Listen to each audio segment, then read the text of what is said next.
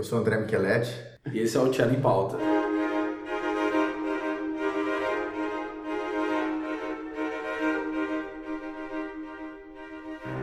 Bom, André, a gente abriu uma caixa de perguntas no Instagram. A gente trouxe algumas perguntas para que você pudesse responder no vídeo.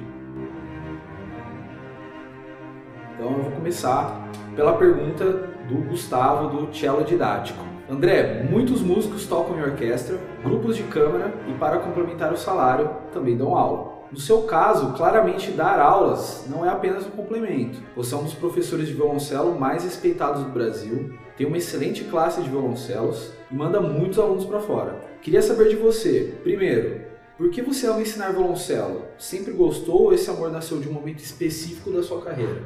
Em segundo, como ensinar afetou e continua afetando a sua forma de tocar violoncelo? É meio complicado, né? Eu não sei de onde vem é, ensinar. Minha mãe era professora primária, né? E meu pai, além de ser confeiteiro, é, padeiro, né? Ele dava aula de física, era formado em matemática, dava aula de física numa, na escola de comércio de Rio das Pedras. Eu sempre vi os dois dando aula, né? Achava legal essa questão da aula. E aí, por admirar as pessoas que tocavam violoncelo também e ensinavam. E vendo meus professores também. No fundo, no fundo, eu não tenho uma resposta muito concreta para dizer por que eu gosto tanto da aula. Eu só acho que o magistério, de uma forma geral, ele é mais vocacional do que uma profissão que se encontra. Você não vai, não é uma saída só para você ganhar dinheiro. É, um, é muito mais vocacional. Tanto que existiriam outras formas de eu ganhar muito mais dinheiro do que eu ganho sem estar ligado ao magistério. Né? Sem ser hoje é, professor universitário. A questão é que eu acho que não existe uma atividade relacionada ao ensino que não seja, principalmente em, em música, assim, que não seja um diálogo, que não seja uma troca. Então eu, eu aprendo tanto quanto ou mais com os alunos do que eu posso ensinar. Às vezes é difícil quando a coisa começa a acontecer de saber o quanto eu estou ensinando quanto o aluno está aprendendo ou quanto o aluno está me ensinando. E nesse caminho também, é, ninguém igual a ninguém. Então acho que a forma de ensinar, por mais que em essência eu esteja ensinando o mesmo conceito, acaba sendo diferente. Por isso que às vezes eu ensino, numa, vocês têm a experiência disso, numa aula de técnica coletiva, eu ensino um conceito, mas eu tenho que retomar aquele conceito e praticamente de uma forma mais tete a tete com o aluno sozinho na aula. Bom, a próxima pergunta é do Boaz. Ele também tem um canal no YouTube. Ele gostaria de saber quais são as possibilidades de trabalho como violoncelista e também o que não pode faltar nos estudos diários para manter a técnica em dia. É, eu acho que as possibilidades na, na profissão do violoncelista é muito em cima daquilo que a gente estava falando. Né? O mundo do trabalho hoje ele requer alguns tipos de função do músico para ele ganhar dinheiro. E aí tem a sua abstração, a sua capacidade de criação em, em, transformar o que você é e o que você faz em algo que possa te trazer uma, uma certa renda. Então, esse é um ponto. O outro é realmente isso que eu estava falando, da gente ter uma retomada nas orquestras, mas com outro intuito. E para isso a gente tem que rever alguns conceitos do que é a formação do músico e sobre o que, o que é necessário estudar uh, dentro da sua técnica diária para manter a sua forma em dia. Eu, como meus alunos sabem, todos aqueles que passaram ou tiveram uma eu faço muitos caras de um dedo, dois dedos, três dedos, que eu posso até sentar um dia e, e falar com vocês, que acho que é mais fácil de compreender. Eu faço isso, mas eu sempre busco, dentro daquilo que eu, eu preciso expressar, vamos supor, eu tenho um conceito para tocar. Tá? Aquele conceito vai exigir de mim algumas coisas técnicas. Existe aquilo que para mim naturalmente sai mais fácil e outros normalmente 99% de que é difícil e eu preciso estudar aquilo em específico. Por exemplo, é, o tríplice de Beethoven, né? Que a gente está no ano Beethoven e ele foi dor de cabeça para mim quando eu fiz no final do ano passado.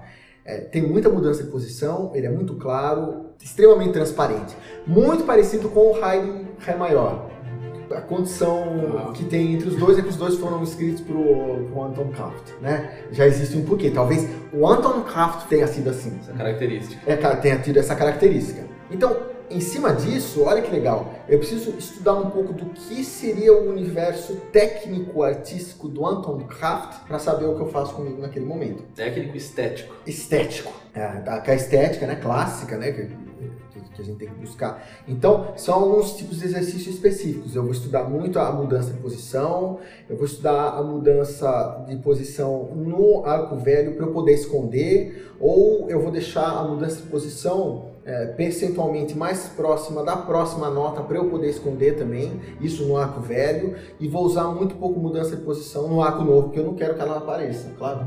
Então eu preciso dosar isso, ver quando elas acontecem e ver se eu quero que a linha prevaleça sem o uso desse, desse portamento ou que esse portamento apareça. Então eu vou dosar como eu vou trabalhar essa mudança de posição. Se é uma mudança de posição expressiva, onde eu preciso do portamento ou não preciso do portamento. A questão do arco também, ela tem muito essa questão da clareza, do classicismo, né?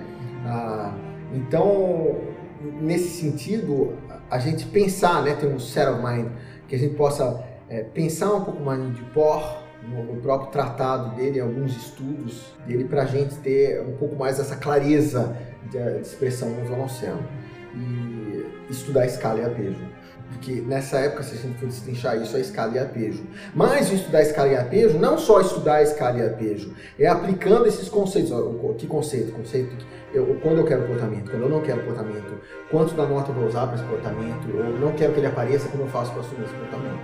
Então, o seu estudo técnico, daquele momento, é um reflexo da, daquela necessidade que eu preciso. Porque para que, que eu vou estudar algo que eu, eu, eu não tenho a necessidade que vá me ajudar a expressar aquela, aquela estética?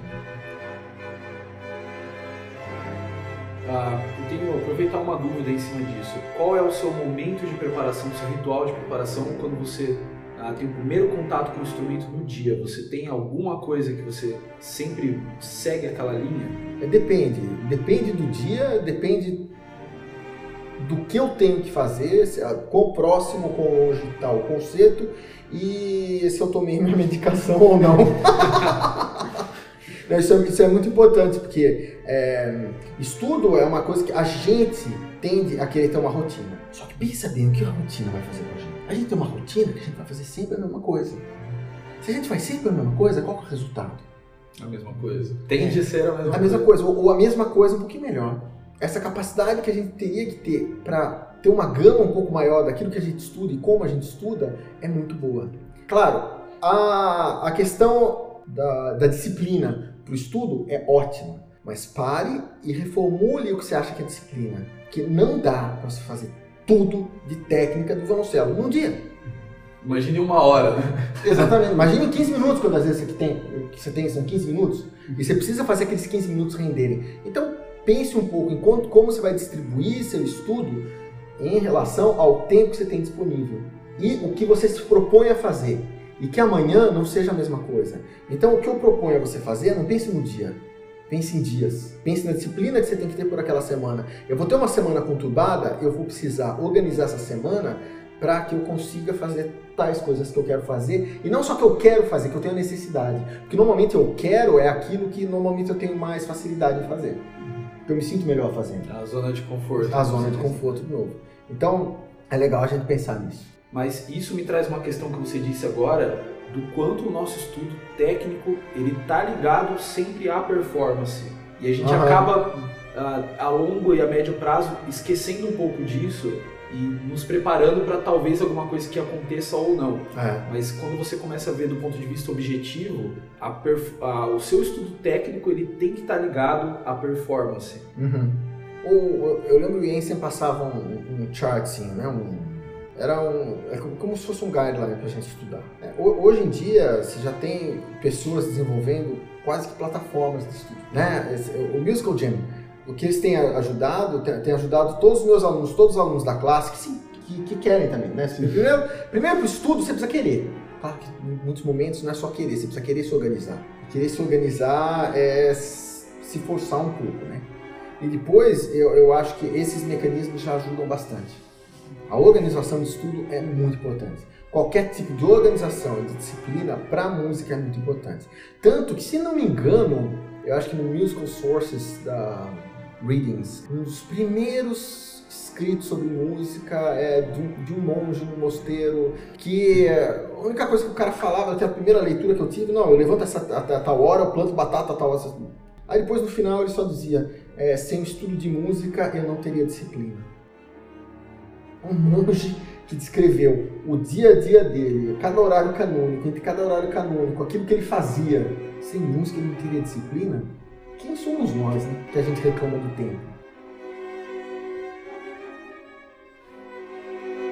Bom, agora a nossa próxima pergunta é do Wagner de Lavos, que também é um violoncelista, professor de violoncelo. Ele, ele mandou a seguinte pergunta: Julgando pelo que sempre me perguntam, a minha pergunta seria sobre as dores na mão direita do arco em relação à tensão, em relação à mão esquerda, como fazer vibrato. Então, é, é uma pergunta um pouco mais técnica uhum. em relação à tensão do arco e, consequentemente, a tensão da mão esquerda que levaria à dificuldade do vibrato. Se isso fosse uma coisa simples de se colocar ou num tratado ou num artigo daquilo que você deve fazer, tanto Wagner como qualquer outro, seria muito simples. A gente ligaria ou, ou, ou iria para o Polishop, compraria um guidelines lá e, e faria. É, é, sempre legal a gente ter o um contato com o aluno, né, para ver isso, para analisar um pouco. Cada aluno é uma realidade diferente em relação à atenção. Primeiro, é difícil falar sobre tensão e falar sobre um esforço excessivo que você está fazendo no instrumento sem observar esse esforço e sem nessa hora também saber a sua resposta para o estímulo e como você vai me estimular em cima do estímulo que eu te dei. Uma questão que pode ajudar é que a gente não deveria nem pensar na palavra segurar o ar, devia haver uma outra palavra. Da nossa experiência, a gente tende a segurar um copo de uma maneira e outro copo que tem uma outra resistência de outra maneira. Que resistência estou falando? Um copo de vidro e um copo de plástico. Outro material. Um outro material. Quantos de vocês, quantas de vocês já foram abrir uma garrafinha d'água e porque eles tiraram 30%, acho que, do, do, material plástico, vocês não apertaram a garrafinha? Porque comumente você segurava aquela garrafa de uma certa forma, com uma certa pressão, que ela aguentava, mas que não aguenta mais, você tem que mudar. Uhum. Então tem sempre isso. Tem sempre o mínimo e o máximo de energia, tensão é uma palavra muito boa, de energia que a gente pode imprimir numa atividade que a gente está tá tendo para que aquela atividade possa acontecer. Abrir a garrafinha é da mesma forma. Então a gente mudou a maneira como a gente abre a garrafinha pelo estímulo que a garrafinha com 30% a menos de plástico nos deu. Às vezes é legal colocar alguma coisa no ar, uma borrachinha, isso, para a gente trocar o estímulo de como ter a mão no arco e manter a mão no arco, e manter o arco na mão, para que ele não caia. E existe o mínimo de energia que a gente tem na mão para o arco não cair na nossa mão. Esse tem que ser o princípio. E em cima disso, é ver não só a maneira como a gente tem o arco na mão, mas como a gente transmite todo o peso do nosso braço, do nosso corpo, para o arco. E o quanto de tensão é a tensão mesmo, que a gente tem dessa energia acumulada em pontos do nosso corpo, a gente não precisa. Normalmente uma pessoa que segura o arco, e aí eu digo segurar o arco, ela está suspendendo o peso do braço, ela está segurando com algum dos músculos, normalmente a gente estoura até um manguito fazendo isso, um manguito rotador, e acaba realmente segurando o arco. Enquanto a gente devia ter o arco na mão, relaxar o arco na corda, relaxar a nossa mão na corda, o braço na corda para a gente transferir peso. Mas isso é uma questão de a gente ver aonde a pessoa está, como eu estou também, porque eu preciso me policiar, porque às vezes por conta do nervoso, por causa de alguma coisa que aconteceu, eu briguei com o Kaique, eu briguei com o Guilherme, aí as coisas acontecem no meu corpo. E, e, muitas vezes a gente, a, gente tende a não liberar o nosso gestual quando a gente toca. Eu sempre tive muito problema com tensão, então é uma coisa, essa é outra coisa que eu acho que não é o acaso também. Eu tive tanto problema para precisar resolver. Isso responde também de ensinar. Aí quando você, se descobre uma coisa, você vê que você é tão destruído, né, tão detonado, quando você descobre uma coisa, você quer dividir com os outros, né?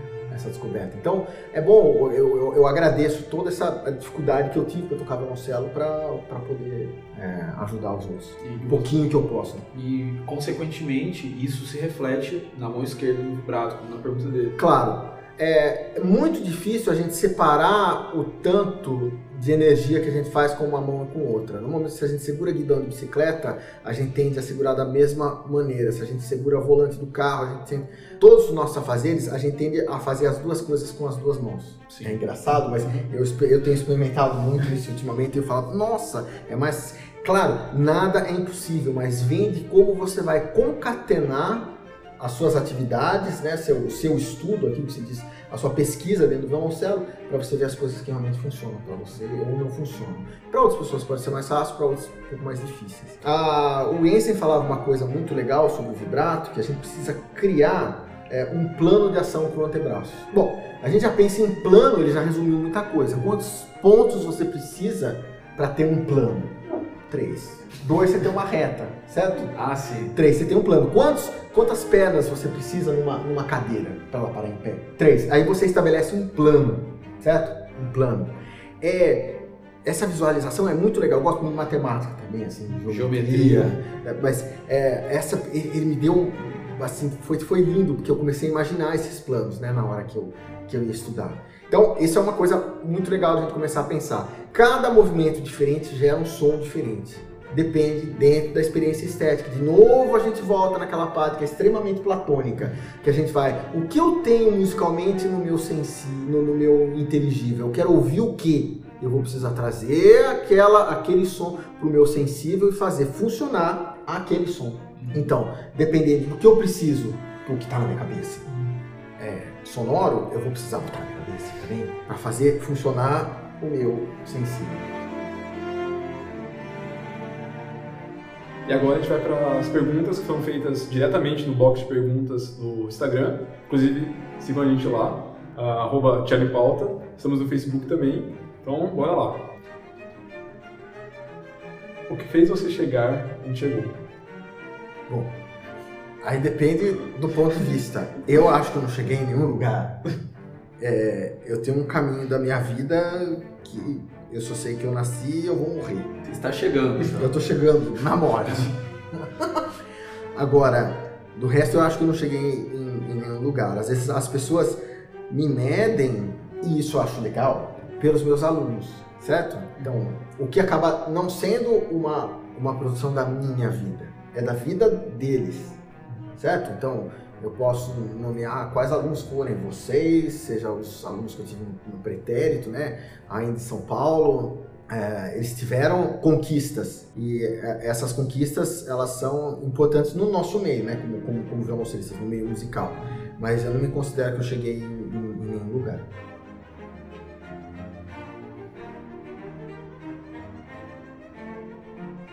Qual a postura do cello se adapta em mais alunos? O arco na mão direita e o violoncelo na mão esquerda. É, Geral, em geral, Em né? geral, em geral, em geral é essa, já vi diferente.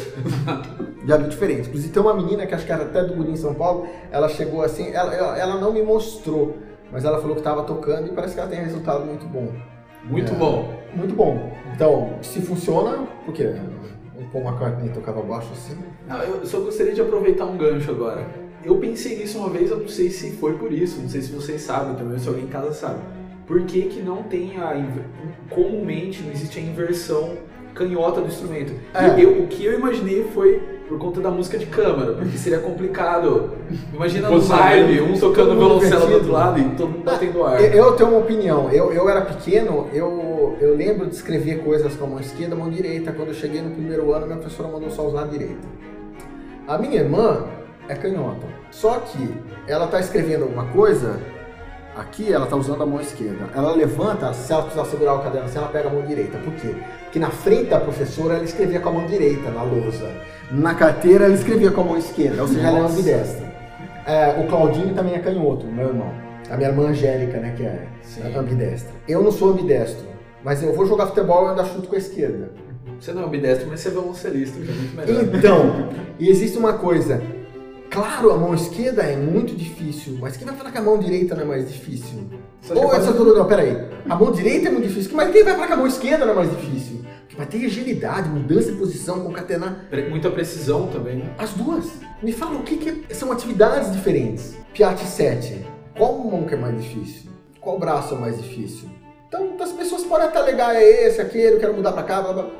No fundo, no fundo, Cara, como um violoncelista do USP, o Iberê, diz, as coisas fáceis, essas são difíceis. As difíceis, então, nem se fala. Então, quanto a isso, para cada um, para cada mão, vai ser uma experiência diferente. Tem gente que tem muito mais facilidade em digitação. Tem gente que tem muito mais facilidade em mexer em movimentação do braço e pouca na digitação. Isso não vai querer dizer que ser canhoto ou ser destro vai ser mais fácil ou mais. Então, a questão do violoncelo, existe uma construção do violoncelo, com a barra harmônica, com é que o violoncelo é dessa forma. A gente se adapta a ele por conta disso. É, eu não sei se facilita ou se dificulta para destro ou para canhoto. Mesmo porque o destro é destro e o canhoto é canhoto. Então, a experiência do destro, o destro tem que falar sobre ela, o canhoto tem que falar sobre ela. Então, o canhoto não pode dizer, ah, mas é mais fácil pro destro. Como ele sabe que não é destro? O destro vai falar, não, mas é muito mais fácil a esquerda pro canhoto. Ele é canhoto. É, então, é uma, é uma. Se, claro. se gente tivesse alguém ambidestro, realmente ambidestro, que pudesse sentar, aí ia ser também a experiência dele. Talvez para ele fosse mais fácil de um lado ou de outro. Ou fosse mais difícil dos dois. Dos dois. É o que é para mim. Então, como a mão direita e a mão esquerda são difíceis para mim, e nessa eu, eu, eu, eu, vou citar o Iberê de novo, a mão direita é difícil, a mão esquerda então nem se fala, a mão, a mão esquerda é difícil, a mão direita nem se fale, para mim eu paro aí. É, eu acho que vendo o violoncelo como uma atividade corporal, em geral, as coisas se tornam mais simples e mais é. orgânicas, na verdade. É. E eu acho que é isso. Se você não se considera ambidestro, a partir do momento que você pega o violoncelo, acabou ser destro ou, ou, ou canhoto. Você se torna um ambidestro, se torna. é como um pianista. Não consigo organizar uma boa forma para estudar. Como você faz seu diário de estudos? Musical Jam. Assim, acho que eu, que eu respondi um pouco antes. Assim, é, o, o, o, estudo, você tem que ver quanto tempo você tem, o que, que você vai estudar, qual a sua necessidade. Não adianta. É, e aí é que uma boa informação, né, tá muito bem informado, isso é do professor, é, é, que vai te ajudar a estudar. Um bom professor é aquele que te ensina a ir para casa estudar. Não é só o que fala o que está errado. Fica apontar o que está errado. Então, no fundo, no fundo, é, é uma falta de atividades que a gente tem no nosso cotidiano que vão gerar disciplina. A gente tem um problema com disciplina tremendo na nossa sociedade, principalmente na sociedade brasileira. Então, a gente tem que começar por tudo. Vai tomar banho? Tome seu banho. E faça isso com disciplina. Seja disciplinado. Vai comer, coma. Vai fazer cada uma das suas atividades, faça ela com esmero. E vai estudar violoncelo, vai estudar com esmero. A vida pessoal reflete na vida Reflete. Musical Jam. Essa veio de um dos participantes do Cello em Pauta. Qual o sentido da vida? Depende. Se eu for voltar para casa agora, vai ser a esquerda ah, eu não sei o que, acho que eu vou pro sul lá, né? O sentido da vida, na minha opinião, e acho o momento que a gente está vivendo está mostrando cada vez mais isso, que é para a gente viver em sociedade. Que é para a gente dividir muito mais do que se apoderar das coisas. O sentido da vida é para a gente dividir muito mais aquilo que a gente estuda e se entende como artista. Então, como artista, a gente vai dividir aquele pouco que a gente tem como artista. A gente vai dar ou vai tentar exteriorizar, né, como um instrumento também, o melhor de nós, para que as pessoas recebam isso. O sentido da vida, na minha opinião, ele está além da superfície. É, se a gente lê qualquer uma das religiões, ou se a gente lê Platão, se a gente lê Platão, não importa só o que está em Critias. O que importa é o que está além dele falar sobre Atlântida ou o que está além de um diálogo com Sócrates na República. O que a gente busca, o que, o que acho que ele tenta mostrar, é que existe um, um respeito muito maior para o semelhante, para a pessoa que é portadora de outra identidade que tem que ser respeitada. Então, eu acho que isso em arte, no violoncelo, a gente perdeu muito tempo. A gente precisava resgatar um pouco isso, que é o respeito ao, ao diferente da gente, ao artista diferente e a gente aprender a respeitar essas diferenças é que vão levar a gente para algum lugar, ou vão levar a gente a expressar alguma coisa. Eu vejo gente com uma produção artística, até pode parecer enorme, mas a pessoa é viciada em querer se mostrar o tempo todo. Ela não tem mais crivo nenhum por aquilo que ela mostra para outros. Ou por aquilo que ela sobe ao palco e faz. Porque ela não tem mais respeito pelo palco. Ela se apoderou daquilo, se apoderou daquele momento porque ela só precisa para ela. Ao invés de respeitar aquele lugar, de respeitar o instrumento que a gente tem para expressar o que a gente pensa como músico, como música e como ser humano. Então, um pouco daquilo que a gente tem como instrumentista, como músico, é só um pedacinho daquilo que a gente tem que mostrar como ser humano. Isso de ser humano, a gente está precisando ter um, um coronavírus para mostrar que a sociedade e a consciência de sociedade tem que ser muito maior do que a consciência que a gente tem. Não estou dizendo que a sociedade antes de individual, não. É que como indivíduo, nossos deveres são maiores do que a gente imagina. Não só com higiene, mas como respeito a quem vem depois, respeito ao próximo. Então, talvez seja muito difícil de explicar só em algumas palavras, mas acho que até aquilo que eu acredito como a formação para os meus alunos hoje vem do que eu acredito que é o sentido para a vida. Você teria alguma dica para reestruturar a mão direita? Destruir o que você já tem. Acho que uma pessoa que fala em reestruturação, ela não está contente com o que ela tem, certo? Então, se insistir em fazer a mesma coisa, vai continuar do mesmo jeito. É fazer a mesma experiência, usando o mesmo método, a mesma metodologia, a mesma coisa, esperando que o resultado seja diferente. Então, isso não vai funcionar. Isso é uma coisa que é legal a gente ter com qualquer, qualquer parte do nosso estudo, seja mão direita ou esquerda. Toda reestruturação que a gente tem, ela parte do que o que funciona tá bom. Mas muitas vezes, aquilo que funciona está atrelado a um princípio que não funciona, a um conceito que não funciona, mas acaba funcionando outras coisas. Mas impossibilita o funcionamento de uma outra gama de possibilidades que eu queria.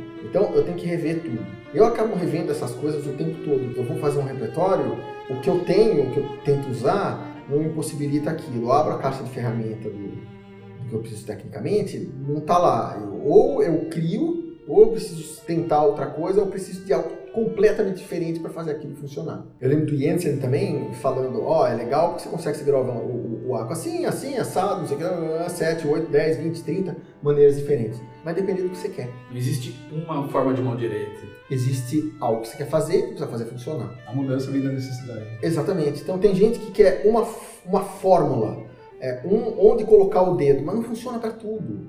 Não funciona para tudo. Primeiro, a gente tem a ideia de que a gente quer musicalmente, ela tá lá no inteligível. Está lá no nosso mundo das ideias. Ah, eu quero transformar ela em algo que funcione, mas aquilo que eu já tenho, que passou pelo meu mundo sensível, eu não consigo fazer funcionar, que é essa, eu preciso reestruturar. Então é aí que a gente tem que, a gente tem que entender que tudo aqui, naquilo que é tangível, naquilo que é sensível, eu tenho que fazer transformar. Eu tenho que fazer transformar para aquilo que eu tenho no meu mundo inteligível funcionar. Então a ideia que eu tenho lá está perfeita, está imutável, eu tenho que mudar aqui material para que aquilo saia. E o legal é que quanto mais possibilidades a gente vai conseguindo aqui, a gente muda de lá. Então, a gente muda o inteligível também. Porque às vezes é a nossa falta de capacidade técnica que vai limitar as coisas que a gente quer fazer. Então, reestruturar, no fundo, no fundo, é reestruturar a maneira como a gente pensa o processo do aprendizado, o processo de auto aprendizado em relação ao que eu quero, o que eu quero musicalmente aqui, o que eu ouço, como eu consigo ou eu não consigo realizar isso e o quanto eu preciso mudar para fazer aquilo. A gente tem que ter menos pudor no mundo sensível para ser mais fidedigno ao, mundo, ao nosso mundo inteligível.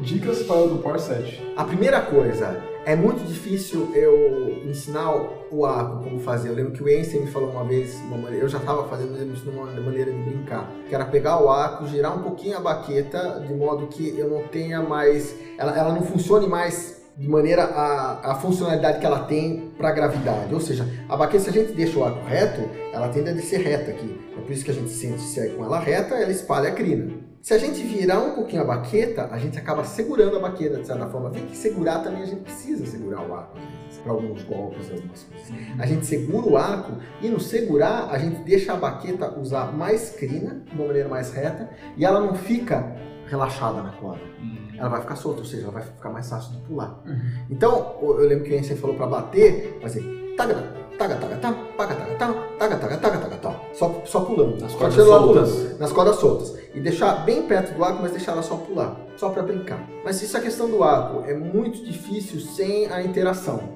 Né? Sem interação é muito difícil até descrever isso. A outra parte é a gente toma muito cuidado com a mão esquerda, porque a gente tenta tocar os acordes e apertar todos os dedos. Então, legal é o psicato, toca e relaxa. É o que eu falo para meus alunos da gazelinha, que é o, apertar e soltar cada nota. Então, eu toco sol, toco sol na corda ré, solto. Eu deixo o dedo na corda ré e eu coloco o si bemol na corda lá, mas eu aperto o primeiro dedo sem apertar o quarto dedo. A primeira instância, isso é muito importante a gente fazer para a mão esquerda também.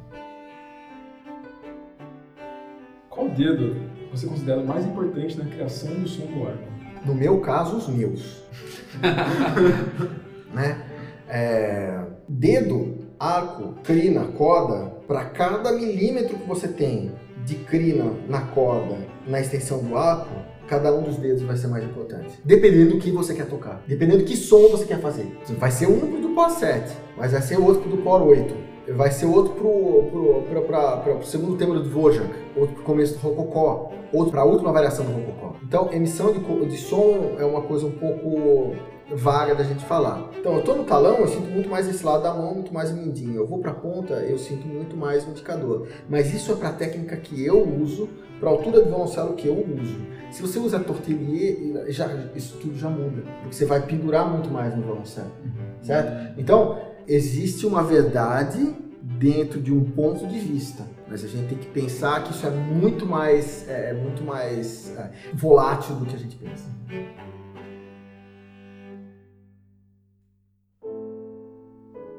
Olha, isso já puxa a próxima pergunta, que é como você pensa a posição e função do nosso polegar direito. É Do polegar direito é basicamente a mesma coisa. Ele, ele dá muito mais sustentação para o trabalho dos outros dedos, mas a gente não deve apertar. E ele tem que ter mobilidade. Tem gente que tem junta dupla e não consegue ter essa mobilidade aqui no dedo, certo? Ou na verdade, eu que não tenho junta dupla, não consigo ter a mobilidade que as pessoas têm no dedo aqui, que eu queria ter. Porque no fundo, no fundo eles não estão usando por conta da junta dupla as possibilidades muito maiores do que eu tenho de flexibilidade no polegar como um todo do que só na primeira falange. Isso então seria ah, comparado analogicamente a amplitude da mão esquerda de você conseguir. É, fazer exatamente, passo. tem muito mais amplitude naquilo que a pessoa está fazendo com a mão direita. Mas é uma coisa que eu tenho estudado bastante, observado bastante nas pessoas, né, de forma geral. É, a- as possibilidades que a junta dupla cria em relação a, a essa função e como ensinar uma pessoa com junta dupla, ensinar não, fazer ela descobrir é, as possibilidades que ela tem é, sem impossibilitar a pessoa de fazer isso por eu tentar impor aquilo que é mais plausível para minha ah, complexidade física, para isso que eu tenho. Ou seguindo uma tradição. É, exatamente, é, o problema é a tradição. Eu acho que isso é evolução. O que eu tenho ainda é precário. É um, software, um hardware Antigo. desatualizado. Exatamente. Alguma dica para Suite 1? A primeira coisa, a gente vai estudar bar em geral. A primeira coisa, é a gente se devota a- ao estudo que a gente acha que é só técnico para fazer aquilo funcionar. O que torna a suíte de bar algo tão difícil de ser realizado é a falta do estudo do contraponto. Se a gente não estuda contraponto, se a gente não entende bar, se a gente não entende Buxtehude, é muito difícil a gente entender o que a gente tem que expressar com aquela música. Sem ter o que a gente vai expressar com aquela, com aquela música, o que, que a gente tem no nosso inteligível? A gente vai trazer só os problemas que a gente tem no sensível, de fazer aquilo funcionar. Cara, isso é uma- um contrassenso. Então a gente precisa entender um pouquinho de como funciona o contraponto para fazer aquilo possível. Tudo bem, a digitação parece algo que não é tão difícil. A dificuldade em bar é outra. Pra gente a dificuldade numa sexta suíte é, é algo um pouco que a demanda um pouco mais de, de trabalho, porque a gente está tocando um instrumento de quatro cordas, se não estiver usando um instrumento de cinco cordas, ou numa, numa, numa, quinta suíte, se a gente não, us- não usa escordatura, ou não tem a prática de ler com escordatura, mas a partir de que esses, é, isso é supérfluo, esse primeiro problema que a gente tem na primeira suíte continua. A gente não sai contraponto. Então, Fuchs é muito bom para isso. Ou estudar contraponto, o a- Alan Win- Winold, que era o esposo da, da Helga Winold, que ela, ele era Winold Era Vinod, só uma brincadeira. Mas ele tem um livro sobre bar muito bom que ele fez para ela, que para as pessoas que não querem entender o contraponto como a época de bar e entendem muito mais uh, como se fosse a harmonia, isso não dá uma compreensão muito boa da leitura de Bach. Isso eu aprendi com o Nigel, certo? Eu aprendi com o Stanley, com o Nigel.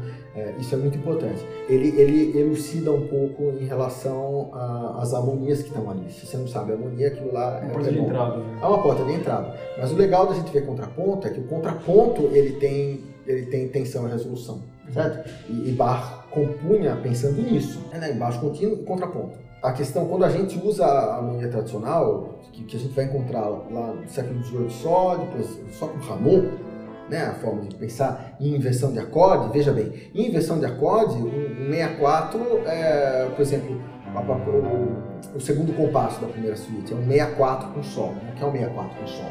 É o dó maior com a quinta no baixo. Beleza, isso pra gente não é tensão. Uhum. Mas se a gente for ver para bar, ele já cria uma tensão em cima do 5-3. Porque a tríade com sol no baixo ela quer ser um 5-3. Ela quer uma quinta, uma, uma terça e uma quinta. Ela não quer uma sexta uma quarta. Isso cria pra gente, na nossa cabeça, a gente tira o, 6, né? Se a gente tiver só uma quarta, a quarta quer ir pra terça. A gente tem isso que vai se chamar de apogiatura. Mas é esse tipo de estudo que a gente tem que fazer. é você não entender nada e querer aprender alguma coisa.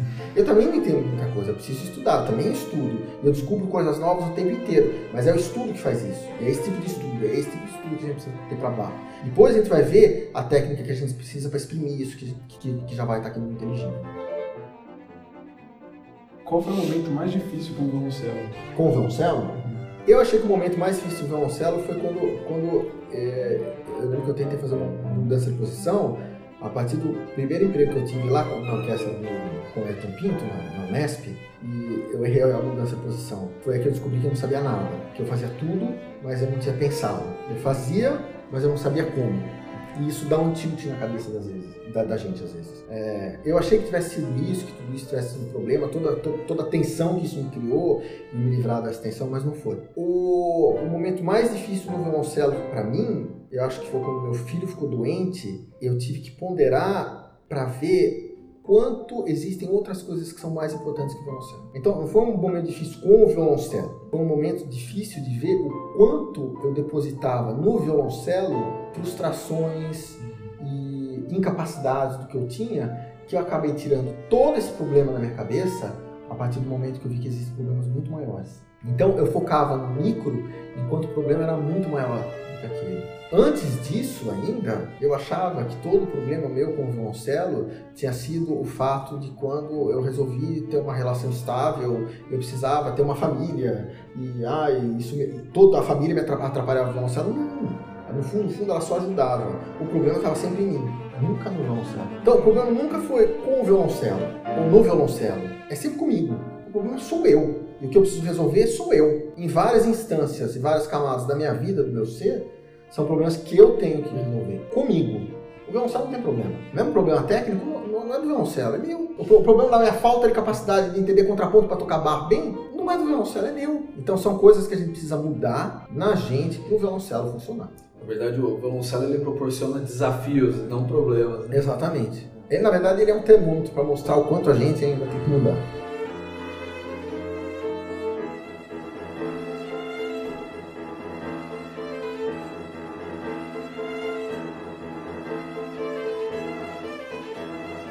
Pode falar alguma das suas referências para suítes? Para suítes de bar? Uhum.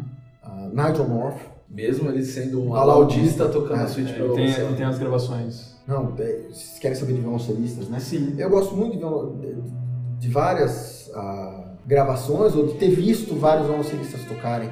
Ainda ecoa na minha cabeça um, eu lembro quando o Helmerson, o Franz uh, Helmerson, foi dar masterclass pra gente Indiana, ele tocou a segunda suíte, ainda ecoa aquela suíte. Não estou dizendo que eu gosto mais ou menos, que é o que eu sigo esteticamente, sim, sim, claro. não. Eu estou dizendo da experiência estética que ele me pro proporcionar, me proporcionou naquele momento e que me fez ter um êxtase.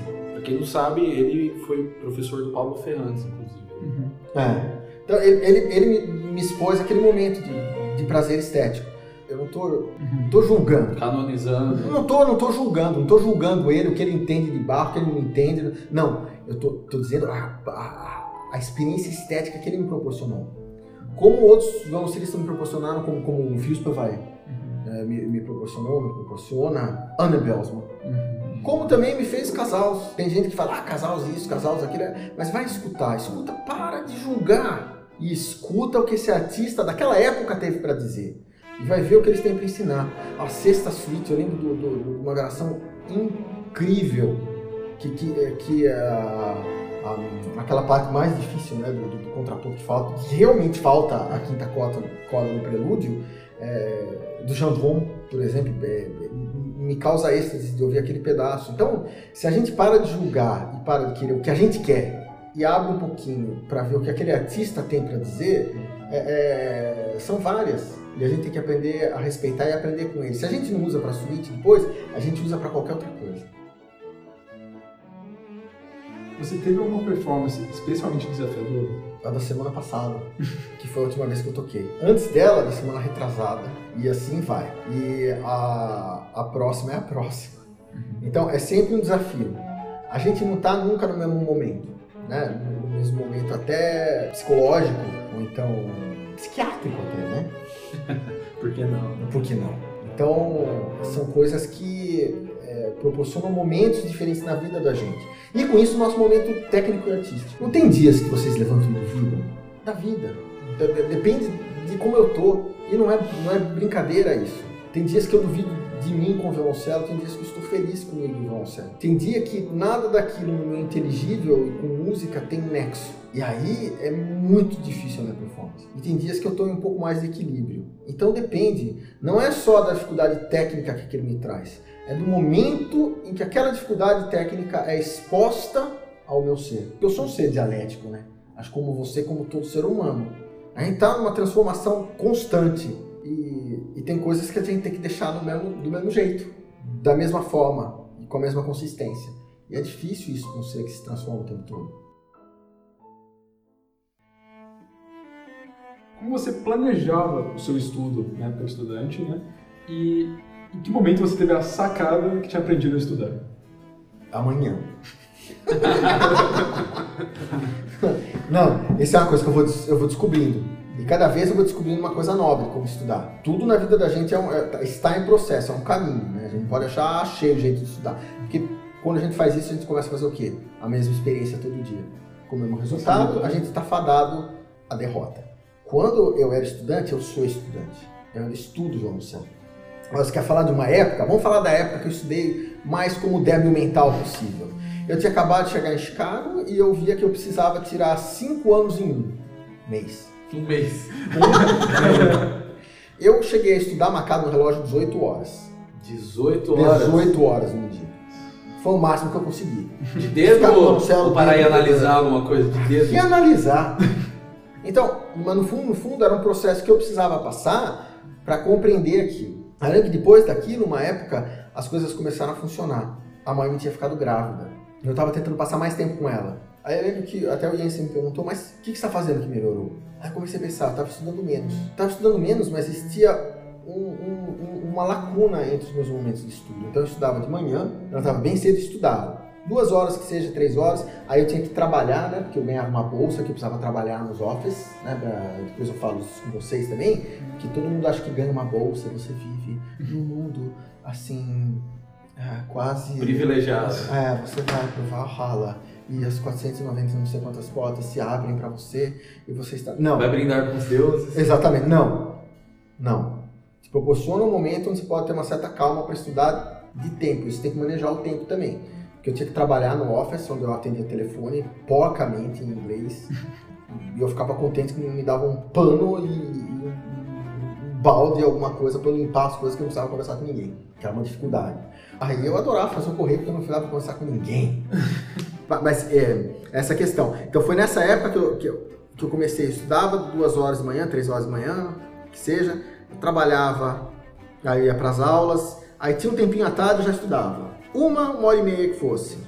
Aí eu voltava e normalmente ia para orquestra, aí terminava a orquestra ia jantar em casa, ficava com a mãe até um tempo, aí eu voltava para lá e estudava das 10 à meia-noite. Equilibrou. Eu, na verdade, eu equilibrei, eu espacei e acabei equilibrando. No fundo, no fundo, é muito mais equilíbrio. E depois, quando eu fui uh, para outro lugar, me falaram que eu precisava de duas horas de estudo, uma hora de estudo. Nossa. Eu fui estudar num outro lugar antes de ir para Indiana, foi em, em Parma, que eu acabei não ficando, né? Foi muito pouquinho tempo, foi, foram alguns meses, mas o, o Continho me ensinou algumas coisas. A primeira coisa, ele me deu um caderno com lápis e falou: vá ver a cidade, você estuda muito. Vá tomar nota do que é uma cidade, do que é a vida das pessoas. Porque escreva, escreva o que você vê no parque. Né? Tem, tem, é, reflita um pouco sobre a vida. A vida não é só isso. E ele estava tentando me buscar para ter outras experiências que só a sala de estudo. A sala de estudo te dá muita coisa, dá muita coisa mas você precisa de outras experiências estéticas e éticas na sua vida para você conseguir ter o que buscar com aquela técnica. Porque não adianta tentar beber água num copo d'água que está vazio. Uhum. Não adianta ter, querer expressar alguma coisa tecnicamente com algo se ali não tem nada.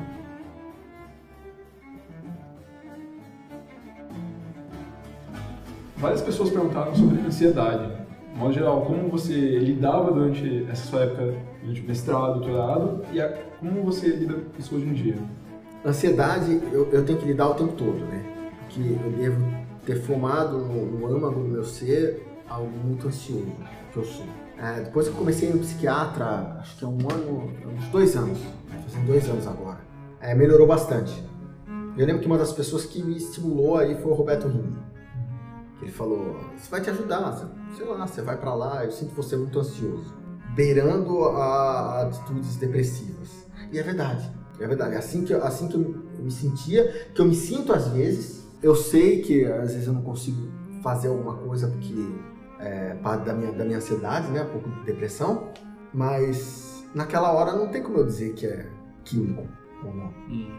Então, esse é um ponto. O outro é o que o desajuste que a gente vai tendo dentro de um processo de expectativas que a gente tem com a gente mesmo, que a gente vai criando essa ansiedade. Né? A gente vai a gente vai estudando para ter ansiedade. A gente vai criando essa ansiedade com o passar do tempo. E é sempre assim, ó, se mês que vem eu não consegui isso, se ano que vem não está andando tal, preciso estar tocando tal coisa, quando eu me formar tal coisa, quando... é sempre assim. A gente vai colocando uns deadlines estúpidos na vida da gente que não servem para nada. Né? Principalmente se a gente pensar como artista, não serve nada. Então, no fundo, no fundo, o lidar com a ansiedade é algo que gente, da maneira como a gente lida com o nosso próprio estudo. Naquela época das 18 horas, eu via, eu comecei a ver que o momento que eu estava sem o violoncelo, eu estava extremamente ansioso.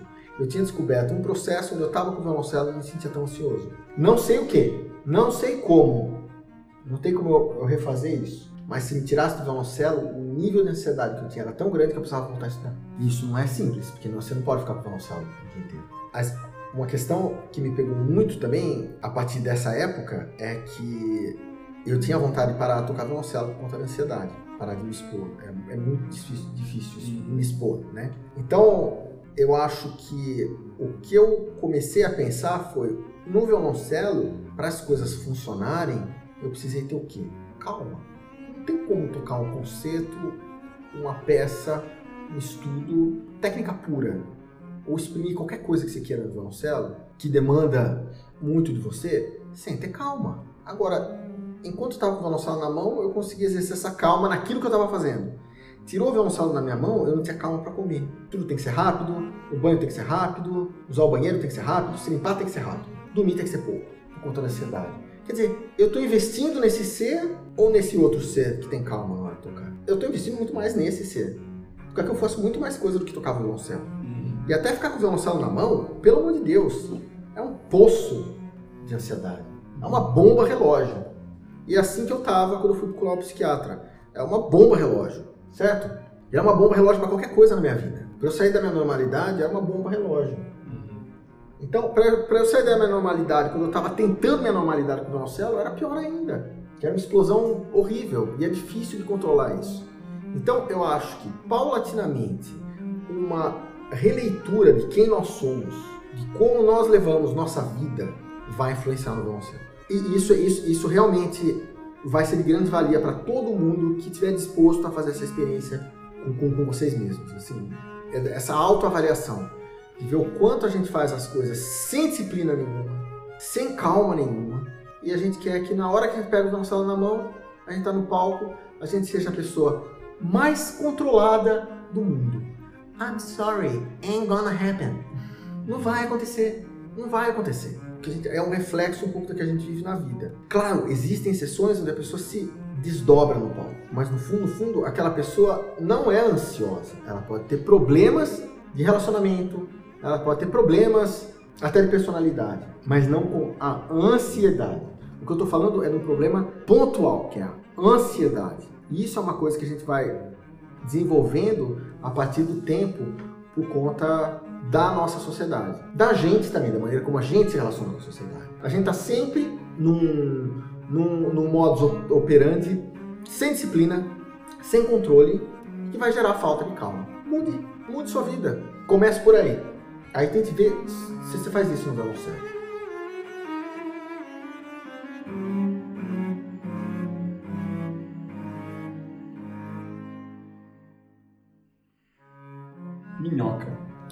Minhoca.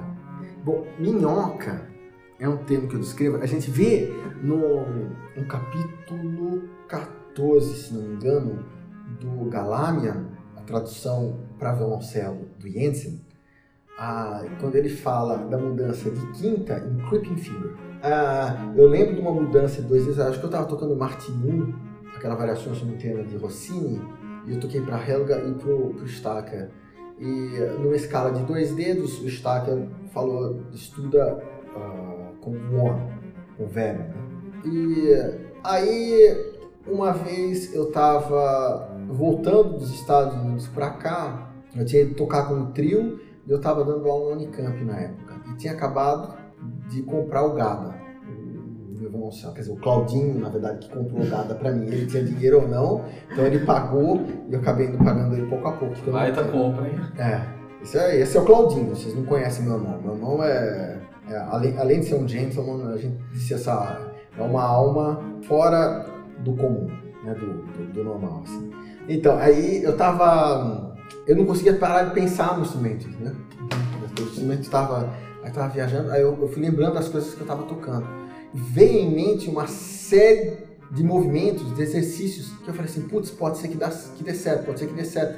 Isso foi aquilo, claro, foi aquilo, uma ansiedade enorme em mim que eu comecei a chorar. Porque eu não via a hora de chegar em casa e ver se, se era possível. E aí eu criei esse termo minhoca, já que tinha o verme do destaque, o creeping. Mais é- bonitinho em português. Exatamente, e creeping é, é esse movimento que a minhoca tem.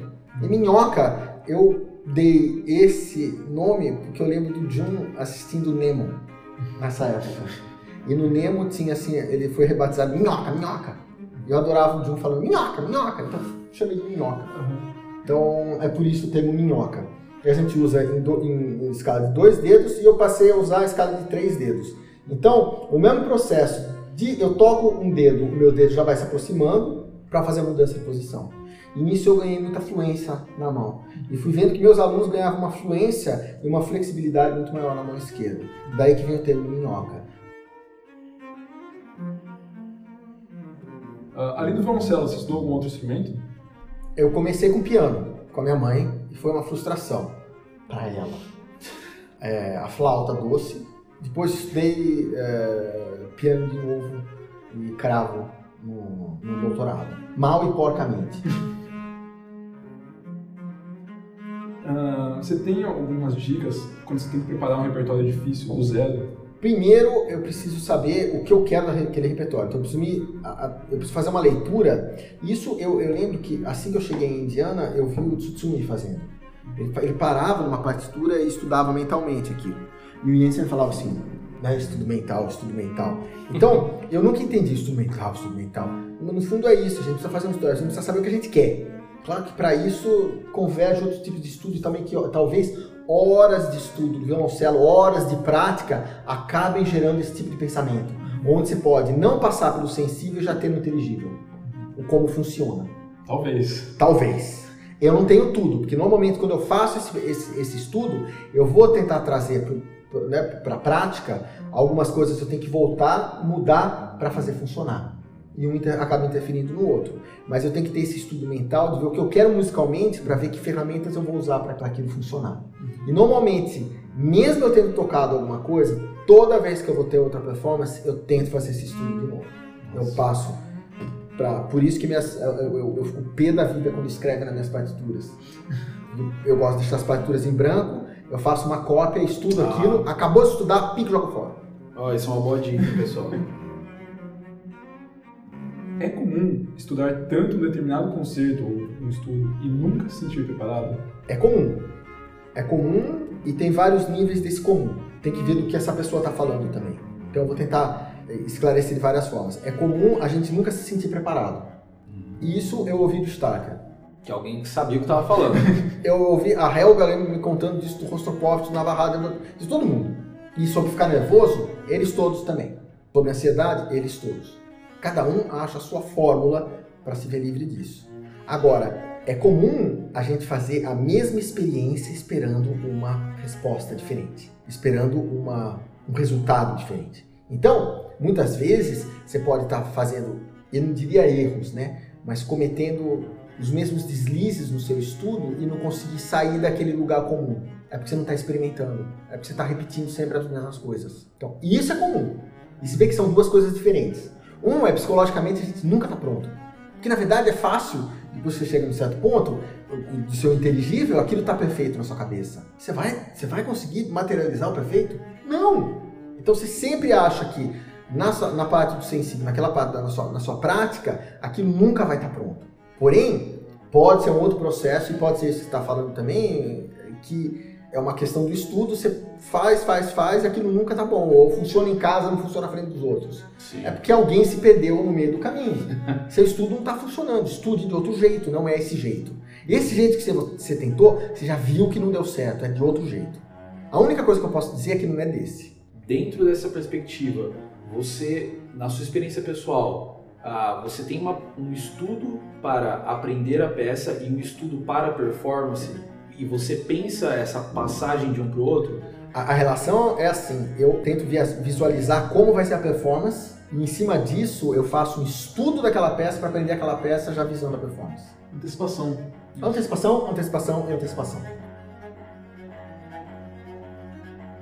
Sobre relacionamento pessoal.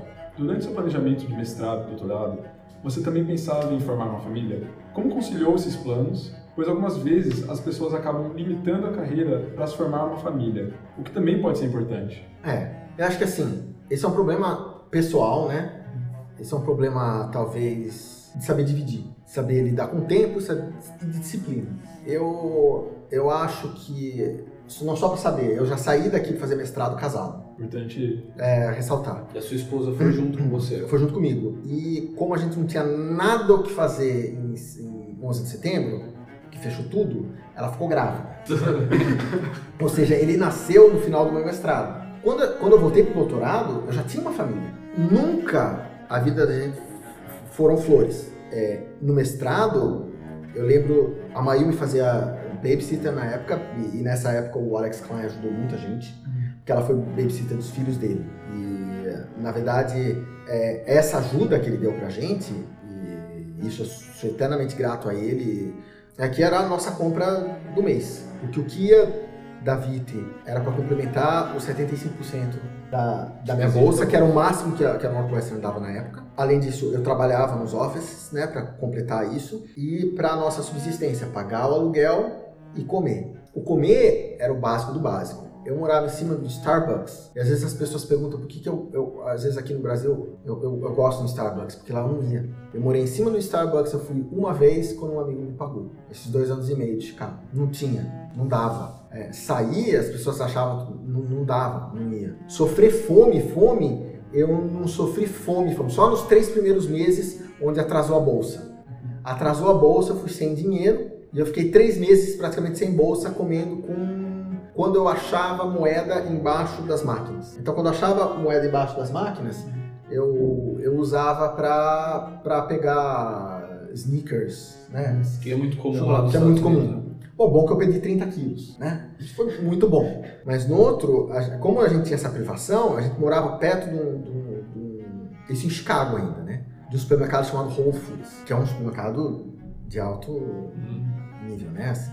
E, e chegava domingo, eles tinham uma coisinha para experimentar. Então a Mayumi falava assim: ah, vamos fazer nosso brunch. Então a gente ia no supermercado, experimentava tudo. E saía do supermercado. Eu lembro dela grávida, já com o barrigão, e falando assim: nossa, ainda tô com fome. Nessa hora eu pensei: o que eu fiz com essa pessoa? Com essas duas pessoas, né?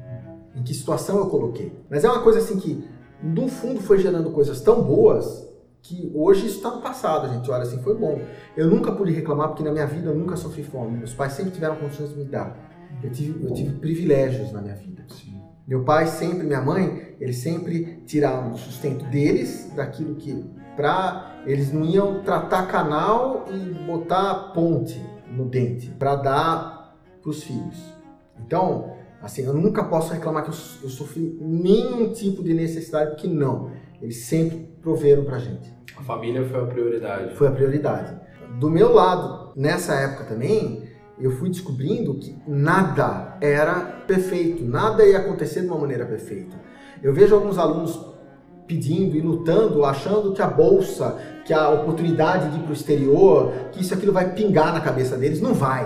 Vá lutar para que aquilo aconteça. Vá atrás daquilo que você acredita. Algumas pessoas tiveram sim é, outras situações. Não foi o meu caso. Tanto é que quando a gente foi pro, pro, para Bloomington, depois para o doutorado, eu lembro que tá aí, no começo também, eu usei a algumas, algum pouco que eu tinha guardado, que eu tinha ficado dois anos e meio, três anos no, no Teatro Municipal de São Paulo, e aí eu tinha a bolsa, a bolsa da, do, Early Music, né, Institute. E só que a gente ia pegar as coisas no lixo. Claro, é um lixo diferente. É um lixo de estudantes, é um lixo que as pessoas. restos. Restos, as pessoas jogavam no lixo. Mas meu filho chegou a um ponto que ele chegou assim e falou: pai, vamos voltar aquele para aquele lixo bom de novo? Vamos ver se a gente acha mais alguma coisa. Porque num dos dias ele tinha achado uma caixa de brinquedo. Então quer dizer, é, é o aprender a lidar com isso, a se sujeitar. Que normalmente aqui no Brasil, qualquer estudante de qualquer disciplina que seja, de qualquer faculdade que seja, não se sujeita ao trabalho. Espera que algo ou alguém sustente o trabalho. Uma bolsa é muito boa, uma bolsa é muito bem-vinda, mas a gente não se sujeita ao trabalho. Eu, eu acho engraçado porque as pessoas esperam sair do Brasil para lavar um copo ou trabalhar numa cozinha, mas no Brasil não se sujeitam a isso, certo? Então, acho que é uma mudança um pouco dessa máscara que a gente se coloca de que assim tá bom. Isso quebra muito o glamour